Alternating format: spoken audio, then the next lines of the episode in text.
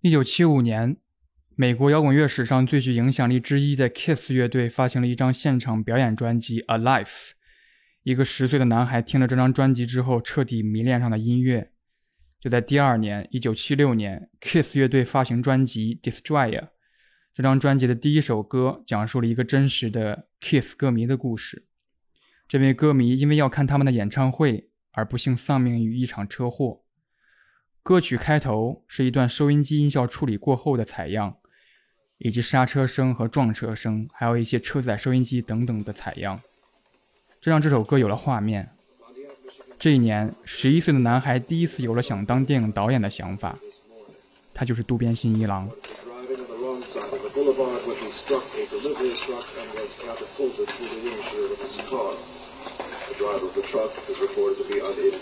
Identities of both men are being withheld by local police. County legislators today are expected to rally to the aid of striking longshoremen in hopes of ending the nine-month deadlock.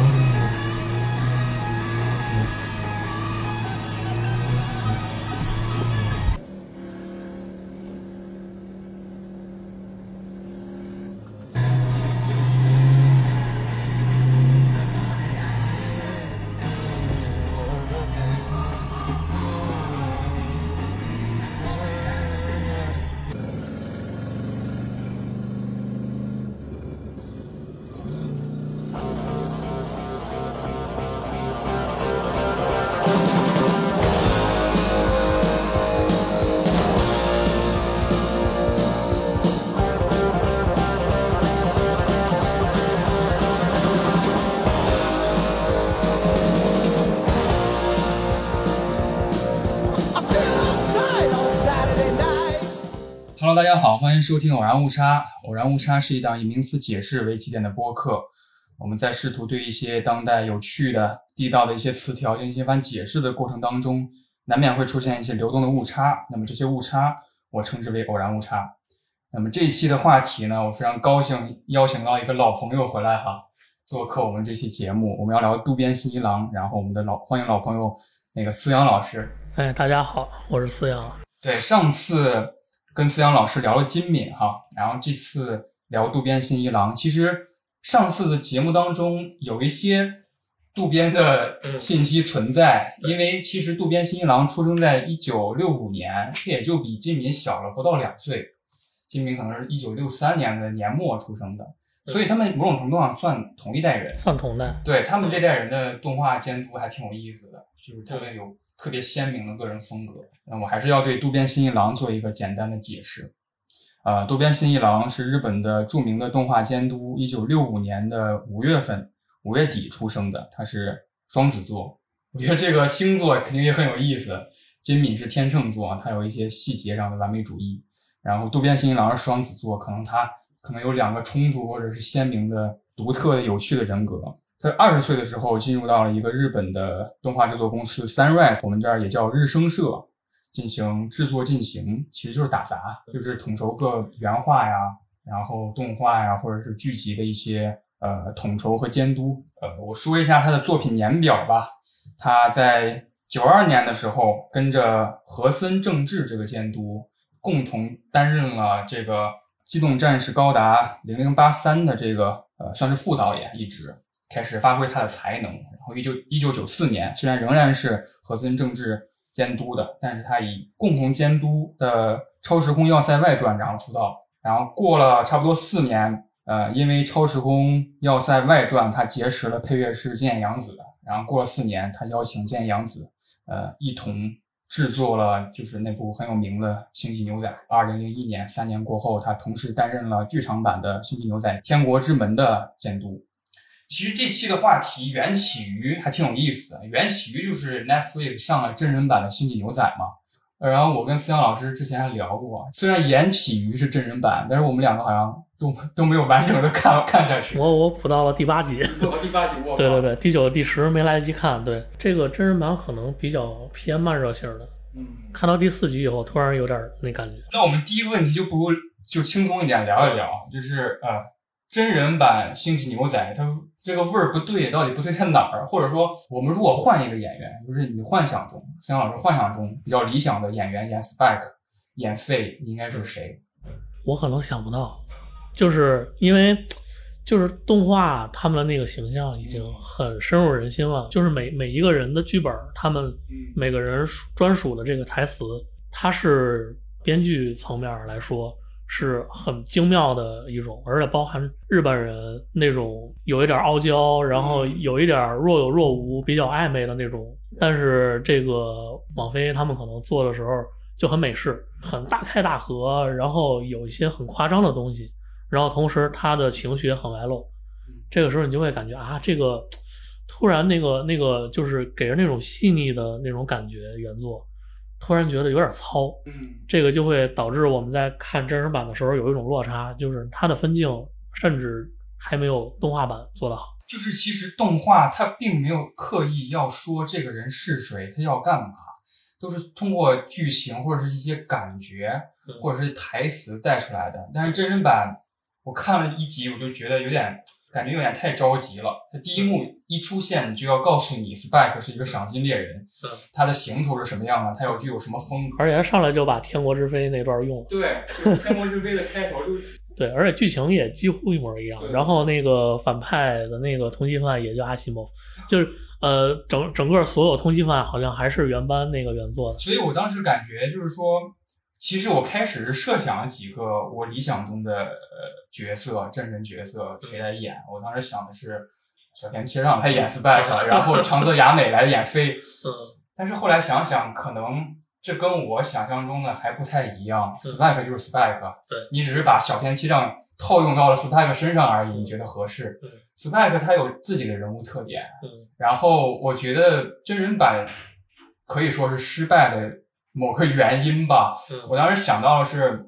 呃，一九年的时候，我当时在伦敦漫展上，我当时在英国，然后漫展那个漫展。呃，渡边信一郎也去了，然后他做了一个论坛，就是推广他的那个《卡罗尔与星期二》那个动画。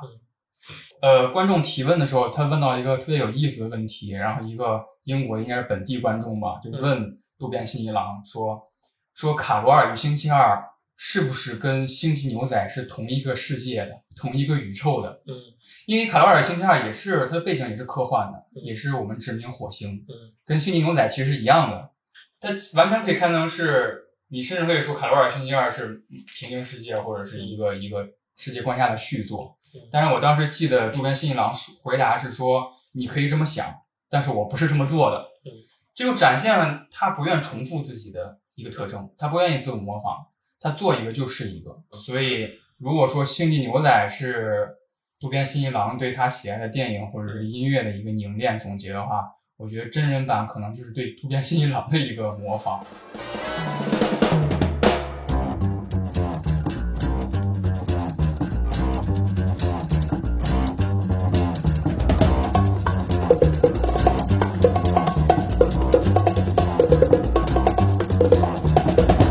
It's time to blow this scene. Get everybody in the stuff together. Okay, three, two, one, let's jam.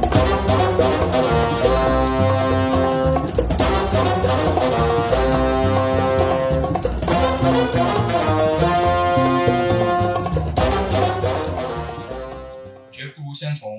先从片名开始谈起吧。嗯，就是 Cowboy Bebop，就是 Bebop 到底是个什么东西？Bebop 其实。就是一种，它算是即兴爵士的比较早期的一种形式吧。它其实特点有点给人感觉很像《板道上的阿波罗》里边展现出来的那种青年在一起混，然后一起玩音乐，没有目的的，只不过是一个人突然甩出来一个动机，然后鼓，然后跟琴和萨克斯，然后突然大家一起就玩。他是这种，他是玩这种 jam，就是那个菅野洋子的那个 OP 片头曲 Tank，这个第一句话就是 three two one let's jam jam 是什么东西？Jam 就有点像那个摇滚乐在玩玩那个就是到达到高潮，大家一起嗨的时候，就 Let's Rock，就有点这种感觉。但是他们说 Let's Jam 就是我们开始玩这个 B-ball，各种乐器慢慢一个人甩出动机，另外一个人跟上，然后我跟你两个人声音打在一起，然后我们两个一起合奏某一个东西。嗯或者是我们在中间改变一些东西，然后突然钢琴加进来以后，钢琴把贝斯打倒，对，就甚至会有这种竞争，然后同时它有一种合作的关系。刚才思阳老师提到，它有点像板凳上的阿波罗嘛，板凳上的阿波罗其实也是一个爵士乐动画。嗯，就是 B-bop，我当时查的就是说，其实有点像就是青年团体几个人混在一起的感觉。就是嗯当时呃爵士乐呃比较流行的一种形式就是 Big Band，就是比较重的几个呃爵士乐配器，大家固定的几个人开始演奏一个比较传统的爵士乐。这个大家其实理解有点像那个盖茨比电影里边那个那个年代，他们那个年代就是 Big Band，嗯。然后呃爵士乐的作用就是伴舞或者助兴，它本身是作为一个背景音乐出现的，而不是作为一个呃像脱口秀、像诗歌这种形式，呃是两种完全截然不同的状态。那个盖茨比是三三四十年代，我印象里边是就是美国另外一个黄金的一个小时代。对，嗯，然后在那个时代里边，Big Band 在在做的更多的事儿，可能是一种辅助或者是一种助兴，嗯对，有点像我们现在酒吧里边儿那种弹唱的那种感觉，嗯对。但实际上，那个真正的爵士乐，它在六七十年代成型的时候，在那个咖啡馆、地下室，嗯然后和垮掉派这些人混在一起，嗯因为他们是共用一个呃演出空间的，就是整个那个格林威治村，嗯整个的那个村子里边，所有那个咖啡馆，就是各种的知识分子、音乐人，就是民谣音乐人、爵士音乐人，然后脱口秀艺人，然后再加上呃诗歌，嗯就是垮掉派那帮人，然后还有一些什么自由诗歌，其他那些东西，甚至还有当时，因为当时是美国正在做文化融合的一个年代，嗯甚至还有一些，比如说凯尔特民歌，哦就是会有组合上来就一起唱歌表演，然后就是为了看自己的这个音乐形式是不是能被大众接受。对，嗯，然后其中有一些混合的例子，有点类似于渡边信一郎在牛仔里边去玩的这个东西。嗯，比如说垮掉派，他们有时候在朗诵诗歌的时候，会和那个自由爵士的那个音乐人玩即兴。嗯嗯，就是他在这儿一边说，然后一个号手或者是一个那个大吉他手就开始跟他玩。All the stories I wrote were true because I believed in what I saw. I was traveling west one time at the junction of the state line of Colorado, its arid western one, and the state line of poor Utah. I saw in the clouds, huge and massed above the fiery golden desert of Evenfall, the great image of God with forefinger pointed straight at me through halos and rolls and gold folds that were like the existence of a gleaming spear in his right hand, which saith, Come on, boy, go thou across the ground. Go moan for man. Go moan. Go groan. Go groan alone. Go roll your bones alone. Go thou and be little beneath my sight. Cowboy Bebop 就是星际牛仔有一个延伸漫画嘛，嗯然后他在延伸的第一卷卷首就写了这么一段话，我觉得刚刚才其实思阳老师已经差不多阐述完了这段话的一个历史，他就呃渡边信一郎这样写道，他说很久以前，在一九四一年的纽约哈林区，在一间酒吧里，啊、不设限的舞台欢迎着任何人上台一展所长。然后因此吸引了很多年轻的爵士乐手们聚集此处，音乐会有，对，音乐会有，厌倦了传统爵士乐的陈词滥调嗯，其实有点像怎么说呢？真的有点像《新牛仔》的那个故事内核，就是穷且搭伙儿。它其实有有具有一定的反文化的这种属性在，嗯。所以它和当时比如说垮掉派诗歌这种，它也是反诗歌，嗯。它不表达任何含义，我就是说我就是念出来我就是爽，嗯然后你就感受我这个韵律就行了，我的音乐性够好，然后你听着爽就无所谓，无论我的内容是淫秽还是什么都无所谓这跟这个没有关系。我甚至念出来的东西一点意义都没有，你不用用你的就是思维逻辑，用你的理性去体会这个东西，你就听我念，嗯。然后你就感受它的音乐性就足够了。这就是为什么他们会和即兴爵士去做融合，因为即兴爵士也是这样，它完全就是发自内心的、来自灵魂艺术家灵魂的一些东西，嗯，他就做一些很悠扬的，像抽丝一样把它抽出来的这种工作。对对对对所以在传统爵士里边，它可能以十二个小节为一段，然后大家要演奏下去。对，大家是有谱的，大家是有谱的但是很有一个。但是比波普爵士就是，呃，它基本上第八第八个小节就开始变了。对就是我我我萨克斯我想先出来，嗯就是每个人既是指挥又是演奏者。对，而且他们中间是有一种平衡的，嗯就是那个你钢琴你你弹特别好，对吧？那弹弹弹弹，他声音特别特别大，然后突然贝斯加进来，然后我要压倒你，就是他会有这种感觉，就是看人吵架，你看人用音乐吵架，就是这种感觉。他们他们吵架的那个武器就是乐器，然后你在这个对抗中，你能够听到这个音乐的活力。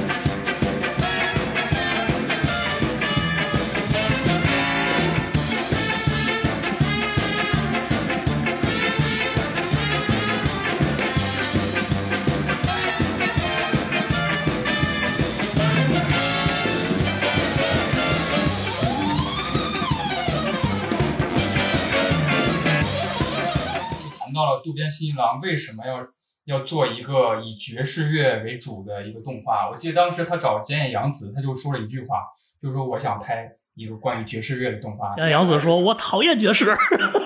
真的吗？菅野洋子一直在说他特别讨厌爵士。菅野洋子也跟渡边新一郎有一个特别契合的点，就是菅野洋子小时候两三岁的时候就开始学钢琴，但是慢慢的就开始厌倦去按照谱去弹东西，哦他会慢慢的去做自己的一些写谱，他会自己弹，然后自己玩即兴，但这完全不是有人教他或者怎么样，他就是我觉得有谱我很舒服，然后他就开始自己玩，自己弹东西出来，然后自己录下来，然后自己写谱，他是这种状态，所以你就能看到渡边信一郎其实也有点类似于他的这种怎么说艺术观，或者是说他对艺术的一种看法吧，嗯。因为渡边信一郎最早他的偶像，他在上高中的时候好像他的偶像是 YMO，他当时觉得这东西是尖儿的。嗯他为什么是尖儿的？因为他们每张专辑都不一样，嗯他每张专辑都在颠覆自己前一张专辑的东西。嗯这个事儿其实连美国的很多音乐人都没有达到，包括美国最顶尖的，比如民谣音乐人，在当时最反叛的，算鲍勃迪伦，对吧？嗯但鲍勃迪伦其实他也没有说每张专辑都完全不一样，嗯但是坂本龙一他们这老哥仨 就是每次都在玩这个东西，对，而且他们也是在西访的过程中慢慢去抽出自己的东西。他们最早学的是德国的那个发电厂，嗯然后包括他们的专辑都有致敬。他们后来好像做了个泡面还是什么的广告，嗯也是按照那个形象来的，就是学他们穿着红衬衫、系黑领带，然后然后他们并排，然后去做那种各种各样的构图。其实他们都是在都是在向老前辈致敬，但是他们在致敬的同时，他们还在做自己想做的东西。然后同时，YMO 其实还有一个非常非常重要对日本乐坛一个特别重要的作用，就是他把美国的东西引荐到日本本土。嗯，这个事儿在非常非常多的乐评人的那个文章里都提到过。然后他们在在往里边引入的时候，其实自然而然的就把所有最前卫、最最先锋的这些音乐全都引过来了。嗯，对，然后这波年轻人就是随着 YMO 这些老大哥的这个接进来的这个步伐，然后他慢慢的受到西方各种各样的影响。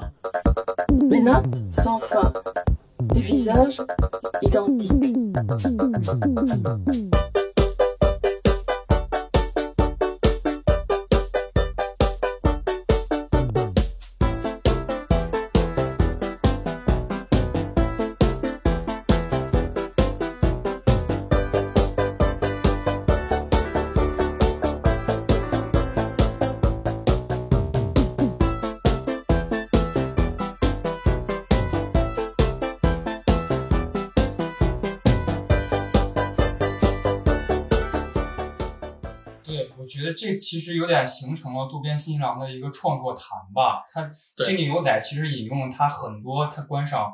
美国科幻片、西部片、黑帮片的那种对呃文化基因在，所以当时其实在，呃《星际牛仔在》在日本上映的时候非常困难，而且嗯收视率很低。但是没想到全集播出之后，在美国反响特别好，嗯每年都会重播。而且他重播以后就火了，对重播重播以后在日本也很火。在东京电视台的时候，他只播了十二集。对然后东京电视台的理由是啥呢？说什么过于暴露、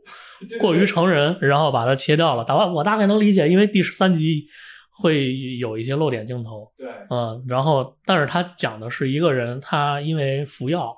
然后导致他身体产生变化的一个事儿。对他并不是说刻意我要去做裸露，我要玩成人这套东西，因为说实话，网飞后来如果你往后看的话，嗯其实成人的程度远超于那个原作。就导致了后边儿，哎，我就不剧透了，反正后边儿也也有一些明白明白。LGBT 类似的这种情节在里边儿，嗯，然后包括很多那个酷儿的这些群体，嗯其实在里边儿都有出现，然后有一些还是重要的配角，嗯。嗯，反正我还觉得挺酷的，我太酷了，就是我觉得反倒是那里边儿有一些那个酷儿群体的一些配角，我反倒觉得特别酷，就是我感觉那部分其实真人版改装还反倒是更更好更好玩一点儿。而且它也是随着时代的变化在做审美，然后在做这个群体不同的这种外形的人出现，嗯。就它也是跟随时代在去去做修改的。刚才提到了，就是东京电视台放的时候只放了十二集嘛，也它还好像经过了未经渡边同意的一些删改和、和圣光遮罩，对。就是被砍了嘛，嗯。剩下十三集被砍了，渡边无奈，然后在第十三集其实做了一个总结，并没有做最终化。他用的是之前每一集的素材，对但是他在说的每一句话都在骂东京电视台。对对对，就是如果你知道他跟东京电视台这个 beef 的话，你就会在每一句话中间，你都能感受到他对东京电视台的不满和愤怒。然后他说不懂艺术的人就只懂 cut cut cut，就是只懂剪剪剪砍砍砍。对，当时他配的画面是那个 Jet 在那儿剪那个 盆栽，他说瞎他妈剪，你知道吧？就是你瞎他妈剪的话，你是不会表达出这个艺术家本身他要传达那个意思。他他就很生气嘛，因而且呃，除了他被删改，还有就是他被腰斩，嗯。这两件事儿都让他震怒，然后以至于就是我觉得艺术家在震怒的时候是特别好玩的，因为他总能爆发出一些奇怪的灵感。对，然后反倒我觉得这第十三集这个呃很多人都没见过的第十三集，那反倒是特别精彩的一集，而且还特别飒，我觉得，因为他最后说说这不是真正的那个结尾，对我们终会见面。对我我他妈还会回来。的。盆栽は奥が深い。ただカットすりゃいいってもんじゃない。それぞれの盆栽には一つ一つ個性がありそいつを生かしてやらないといけないのだ。愚かな人間は何でもかんでも同じように切り揃えようとするはみ出した部分をただカットカットカットするだけだ。だがそのはみ出した部分こそが個性でありオリジナリティなのだ。そんなこともわからない人間はハサミを持つべきじゃない。まったく盆栽が気の毒だ。戦いの基本を知ってる？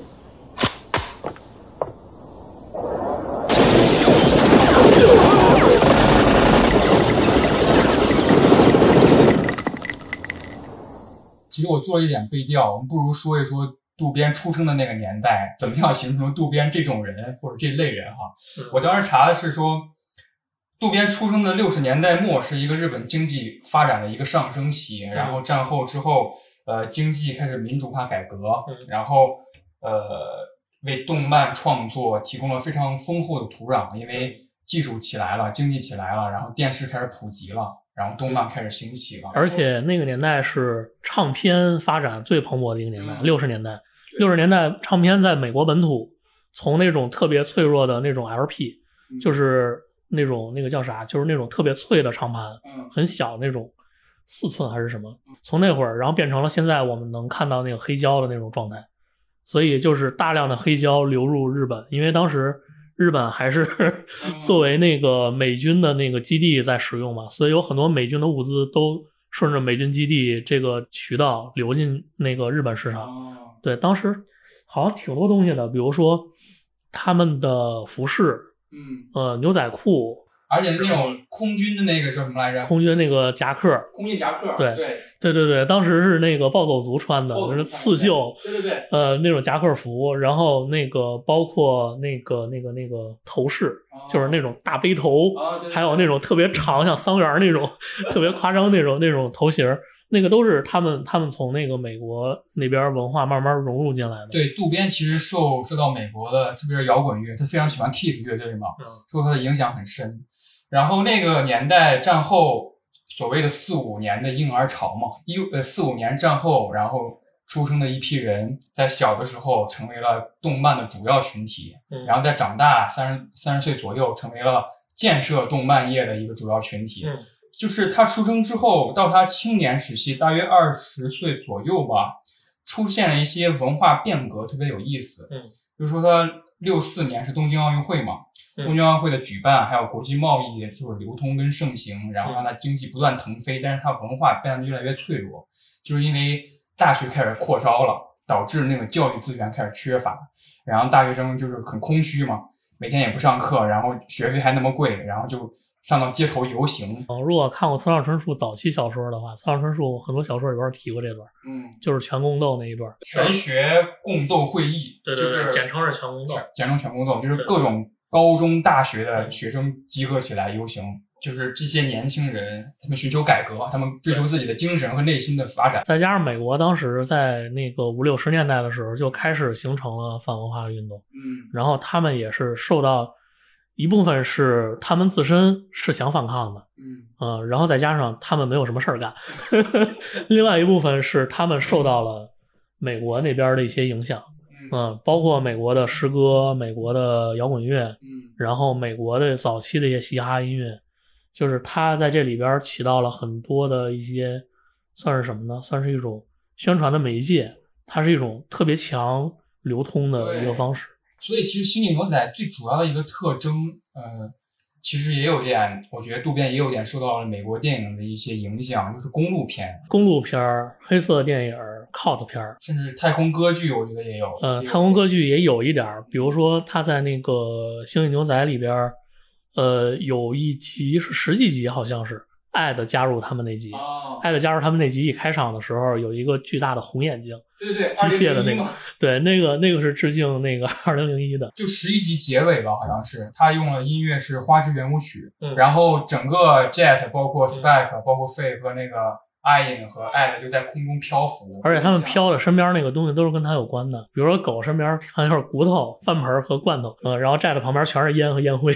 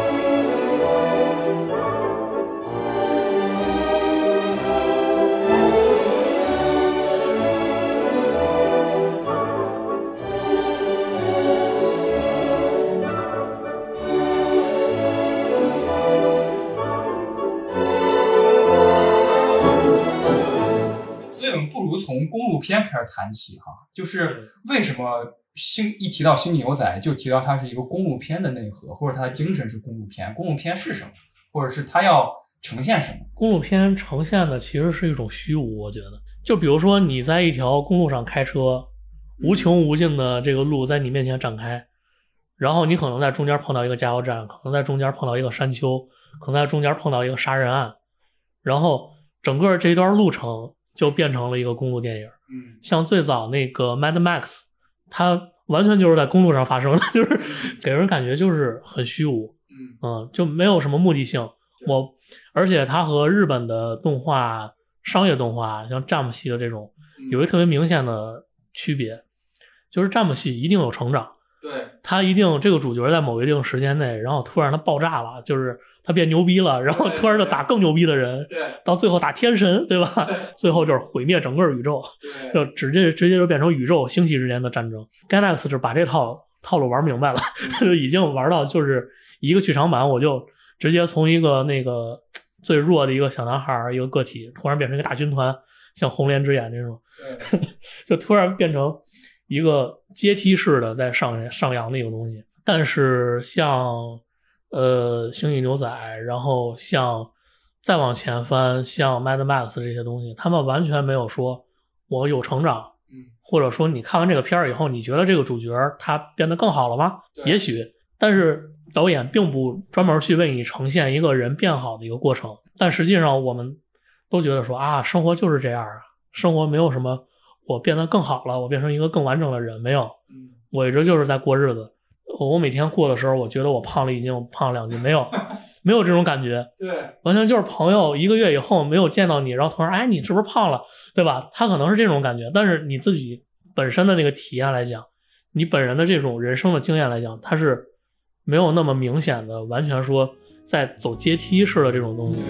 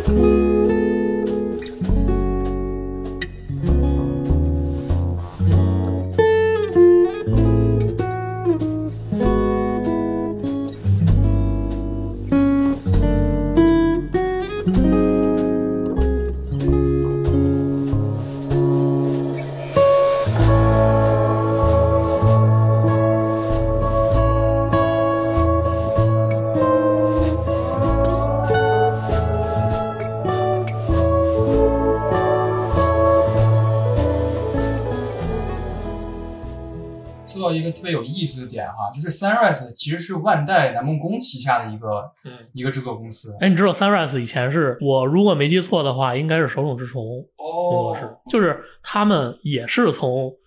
一个前身的一个传统工作室出来，然后自己单干的。哦，然后后来以至于啊，我我可能要提到骨头社了，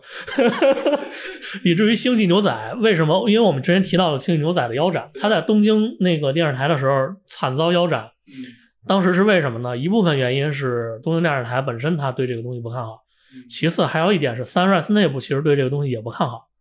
甚至在菅野洋子在做音乐之前，他说：“我觉得爵士乐不好卖啊。”渡边说：“我要做，我还是要做。”对，我记得 Sunrise 社长，然后对那个制作人说：“说你可别把咱社拖垮了，就因为经济牛仔这一。”对，但其实还是让他做了。对，我觉得这这已经很了不起了。然后，但是因为内部的一些原因呢，就是很多人最终他们还是选择起义了，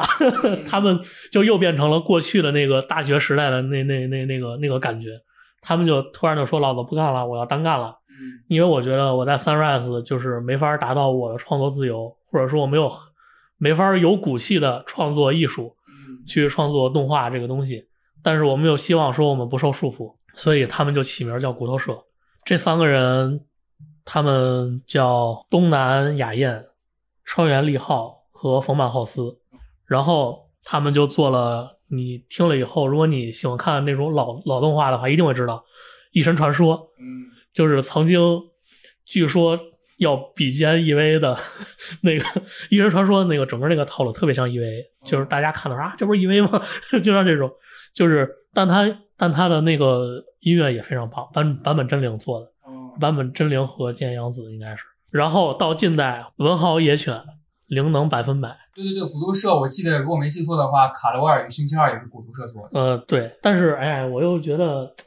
可能太奢华了，就反倒，没有没有那个味儿了，或者说渡边信一郎可能是很客气的做了这么一个作品，嗯，所以他并并没有把他那种想想推翻的那个那个感觉做出来。There's a message in the wind. And when you dream that big and you're not afraid to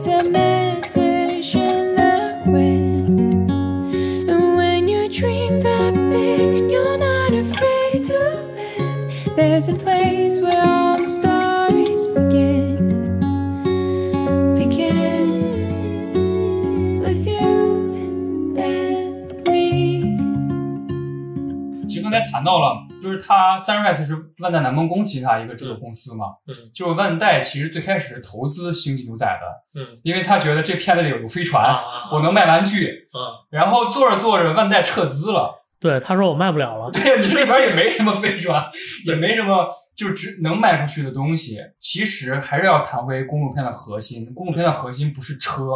嗯就是《星际牛仔》的核心不是那个叫 Bebop 的船，对，而是他们几个人在这条路上，在这个漫无目的的路上发生的事儿。其实公路片对我来说，就是对《星际牛》来说很重要的一点，到最后差不多三集，你才能知道 Spike 是谁，或者是飞是谁。是，然后 Jet 是谁？他没有一开始说 Spike 一个赏金猎人，他的过去是什么什么什么，对对对，没有旁白。没有旁白。嗯你只有在跟这个人一起，用我的话来说就是一起上路，就一起去参与一个一个赏金的任务，然后你才慢慢认识到，可能跟你说的越来越多了，他变成你的朋友了，你才知道他一点点的身份慢慢揭开。所以后期其实我觉得公路片它本身带有一些悬疑的色彩，嗯，嗯，就是上来以后你根本不知道这人是干嘛的，然后突然在他的他的行为导致了一些结果，然后他又开始在某集的时候产生了一些回忆，对，然后有一些和他过去相关的人浮现出来，然后跟他产生了一些交互，嗯。然后他可能是了结了之前曾经的一段恩怨，对也可能是他把之前的一个复仇重新拿出来，然后他决定做了一个杀或者不杀的决定，对，但是实际上他还是他，他的状态并没有因为他了结了一段心愿而改变。当时一个采访采访说，渡边信一郎对于《星际牛仔》整个剧作吧，整个故事的想法，他说我不会去声明什么，我做电影不是为了向观众灌输某种思想，电影是一种非常自然的东西，反映一个时代的感觉。但他其实你感觉传达出来那种情绪是是一拳一拳打在你心上的，对对对而不是像 真人版。真人版我感觉在在他传达情绪方面非常没那么强，嗯，嗯，他可能更更像是一个外传 性质的一个东西，对，因为它有一些改编嘛，然后有一些把它变得更美式了，或者把它放进了那个网飞本身的那个编辑的逻辑里边。嗯，但是其实渡边信一郎他在做《星际牛仔》的时候，他其实本身是怎么说呢？他的创作逻辑是说，先有音乐，然后我再去做画面，以至于，呃，他的《星际牛仔》这部动画给人的感觉，第一就是某一种特定风格的音乐先响起来，对对然后你才想到说啊，他们讲的是什么故事。但其实让你细说，你想不出来他有什么具体的故事了。对你想到的只是一段悲伤的回忆，但这个回忆具体是什么，你可能都想不出来。你就能感觉到悲伤，嗯，然后你能感觉到口琴吹起来的时候，突然有那味儿了，突然你就觉得就是这个剧，嗯、但是你不会用一个很具象的一个东西去形容说，我写一篇影评，然后我说它是一个什么样什么样的一个东西对，根本形容不出来。对对对他对乐评和影影评人都是一个特别大的挑战。对就是你除了情绪以外，你其他的东西完全无法表达。对，我印象特别深刻的是，当时渡边就是您刚才说的《星际牛仔》跟《混沌武士》，他其实是先抛出一些爵士乐，嗯然后丢给菅野洋子说：“你给我采样这些，嗯我这一段我要这个音乐。”然后他再去作画。然后《天国之门》，我记得印象特别深刻的是那个 OP，嗯它是逐帧作画的，嗯就是卡音乐那个点儿。最早最早的卡点儿美术，你知道吗？嗯但这个卡点也太难了，就是要要配乐然后作画。到后边我可能会谈到板道上拉波罗这个事儿，嗯对那个在制作的时候才是真正的变态。对，那个我们后边说。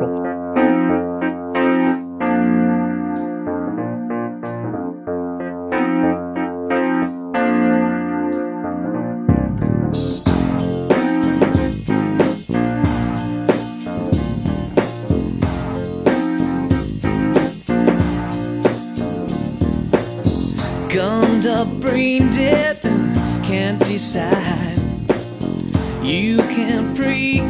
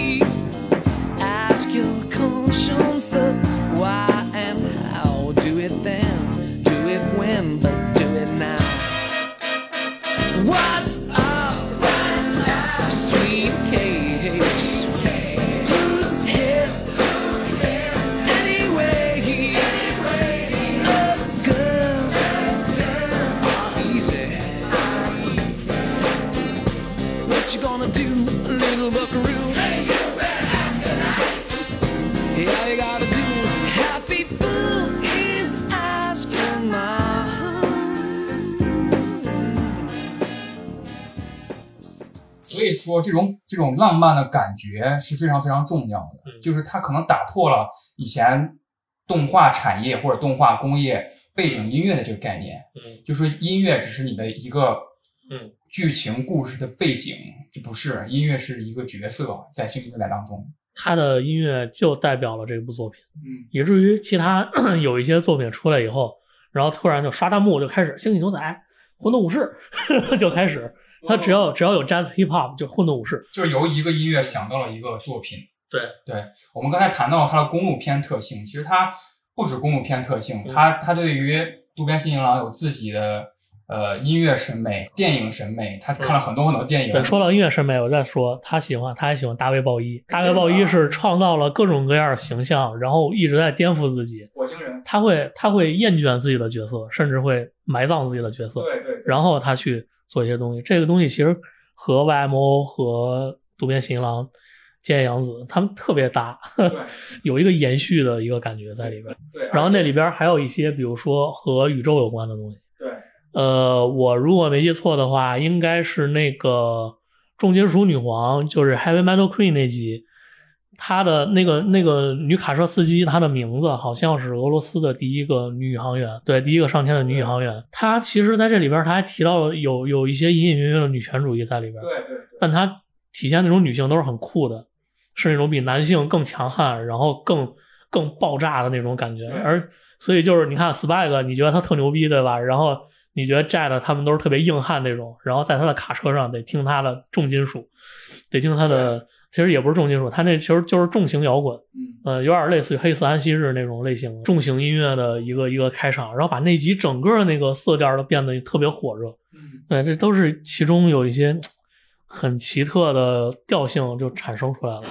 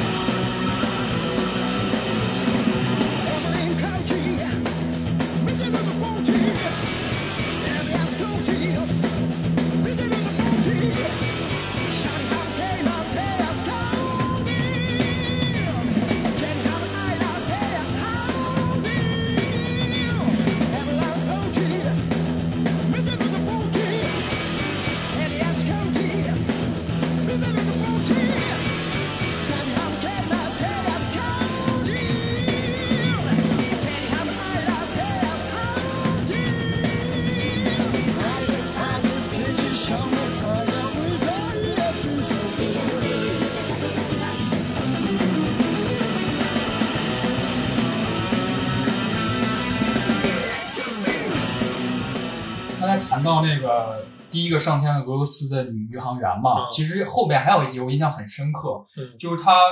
呃描绘的那个哥伦比亚航天飞机，啊，就是第几集我忘了，其实是一个真实历史嘛，就是一九六三年的美国的水星计划，对，然后哥伦比亚航空飞机。但是有意思的点就在于，这个动画是一九九九年播出的，嗯，然后在那一集里边，那个航天飞机其实是是一个损毁的状态，在救援 Spike 的过程当中，二零零三年就真的发生了，在第第二十八次的这个哥伦比亚航天飞机的任务重返大气层的阶段当中就解体了。对，但我感感觉就是它可能并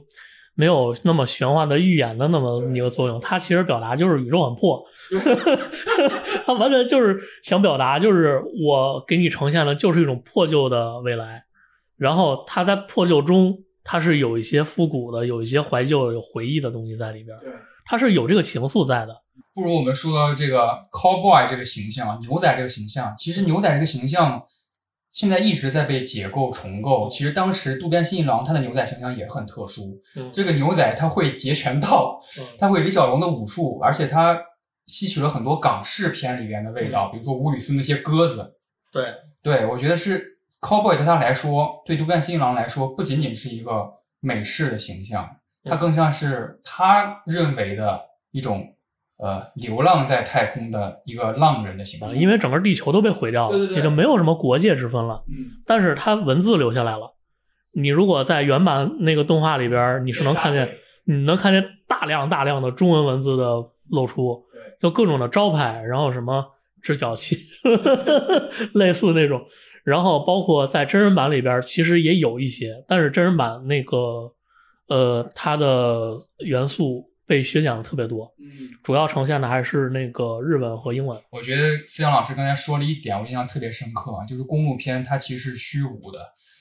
星际牛仔传达的也是一种虚无的感情和自我怀疑的态度。有很多人说星际牛仔是什么？星际牛仔是浪漫，我觉得也对。星际牛仔是什么？星际牛仔是那种奔放，我觉得也对。但是这些感情其实都是比波普爵士或者是音乐带给你的感觉，带给你那种感情。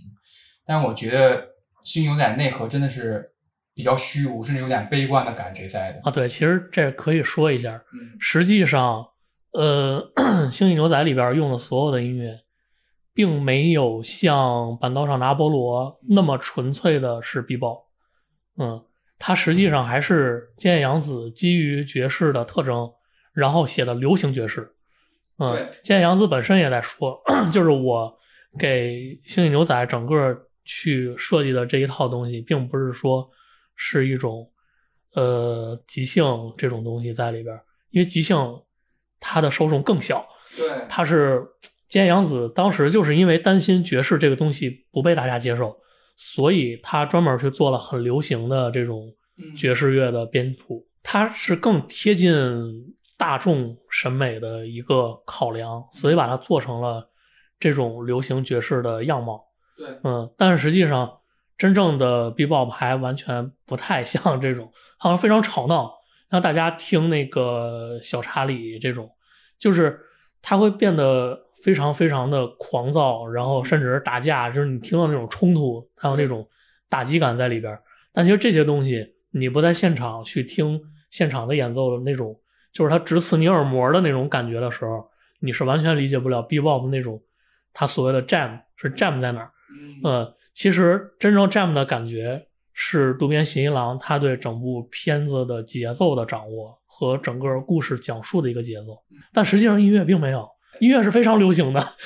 我记得当时 OST 里边不仅仅有波比波普爵士，对甚至比如说 Diamonds 是一种很舒缓、很放松的一个很浪漫的一个一个曲调。对就是当时好像是那集里边，呃，有一个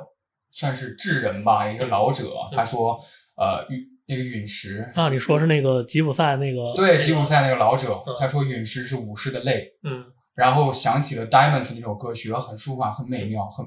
很放松其。实我不知道为什么渡边贤郎突然能想出一个印第安老爷子，然后跟那儿做语言家。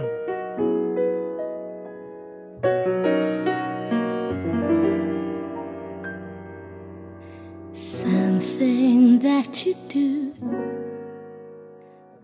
I really can't explain. The way you make me smile. The way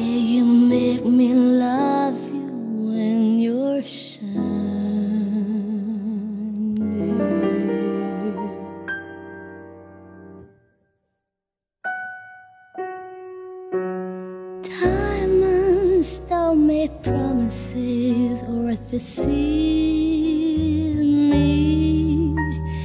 They don't lie, all they do is shine like the sun.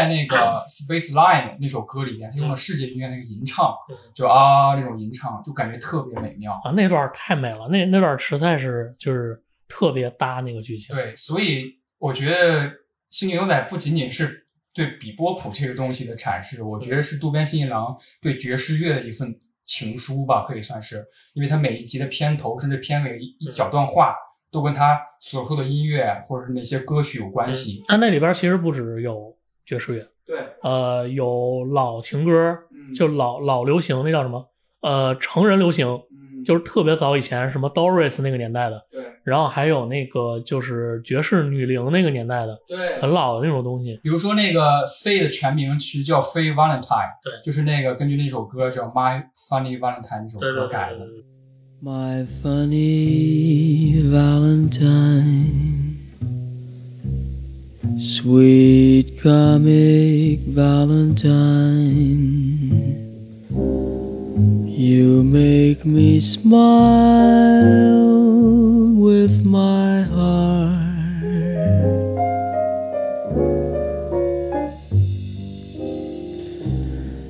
Your looks are laughable,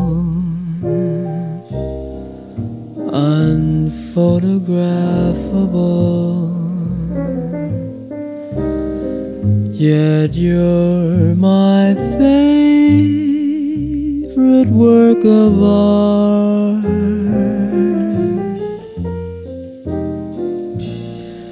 Is your figure less than Greek? Is your mouth a little weak when you open it to speak? Are you smart?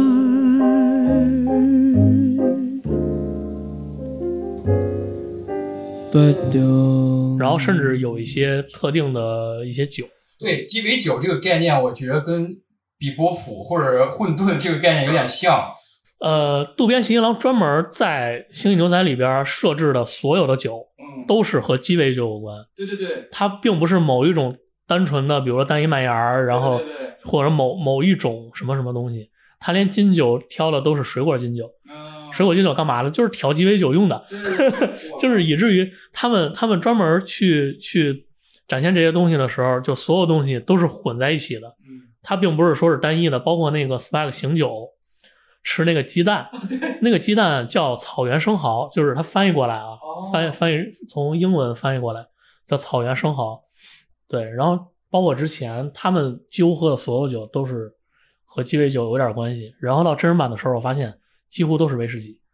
然后都是那种纯酒。不仅仅是爵士，我印象最深刻的，也就是最后一集的最后一个结尾出现一段话，我如果印象没错的话、嗯 y o u gonna carry that weight，、嗯就是 Carry That Weight 这首歌是披头士乐队解散前最后一张专辑 Abbey Road 的一首歌，在在这个歌词，在这个词下面，然后三个人 Jet、Spike 和飞，相当于在生命的一个节点，他们嗯。分道扬镳，他们去了，相当于解散了吧，他们这个团伙。所以留下给我的真的不是完整的故事，留下给我的真的是当时的感觉，就是回忆碎片。就是回忆碎片。嗯就所以在最后最后三集吧，我记得最后第二十五集的时候，Spike 还是要回去跟嗯 Julia 见面，他的那个那个算是初恋情人吧，嗯很重要的一个情人见面。然后当时 Jet 问了一句，嗯我记得印象特别深刻，Spike 回答是说，曾经有那么一个女人，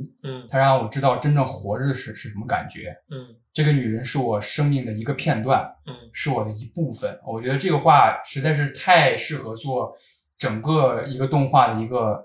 一个总结了。嗯就是所有人，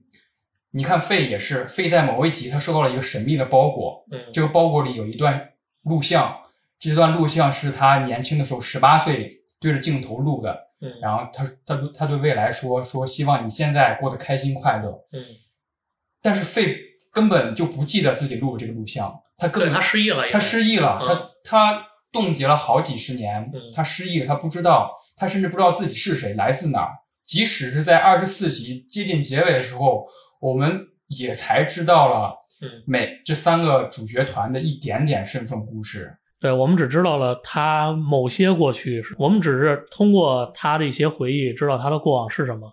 然后比如说 Jet 的机械臂是怎么回事儿，嗯，其实动画里边没怎么没说没怎么具体讲，对，啊，真人版里边讲了，哦真人版里边具体讲了这个事儿，然后还把还把这事儿圆上了。就是真人版里边就是这三个主要角色，他们是一人一集，每个人讲他的过往讲一集。嗯然后那个，但是 Spike 那集特别他妈赛博朋克，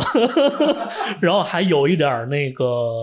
那个叫啥，就是那种梦境嗯循环的那个感觉。嗯，但是我具体我不剧透了，就是但很好看，我我觉得这三集是很好看的。所以我觉得还是不要打破这种朦胧对我来说的浪漫和美感了。我宁愿不知道它具体是什么，我宁愿让它云烟未详下来。我觉得《新牛仔》带给我的就是这种感觉，就是你捡捡拾起来只有碎片，嗯甚至在最后几集，Spike Spike 跟 Julia 做一个真正的告别和见面之后，嗯他其实回到了第一集最开头的一个梦境，就是那个梦境是蓝色的，嗯然后 Spike 准备想要带着 Julia 逃离那个。嗯那个生活和那个黑帮的斗斗争，他为什么用蓝色？因为是 blues，因为因为渡边也很喜欢 blues。对，所以我觉得怎么说呢？就像他第一集，我记得第一集那个标题是一个很很简短的标题，就是 “Life is but a dream”，、嗯就生命就是一场幻觉，或者生命是一场梦。嗯然后在最后一集里边用了 “carry that weight” 的那个嗯一个歌词吧，就是 “you gonna carry that weight for a long time”，就是旅程结束之后，你最终面对的还是自己。嗯就是你最终面对的还是说，原来我早就背负上了这个东西，我现在要正视它了。我觉得这是很美妙的。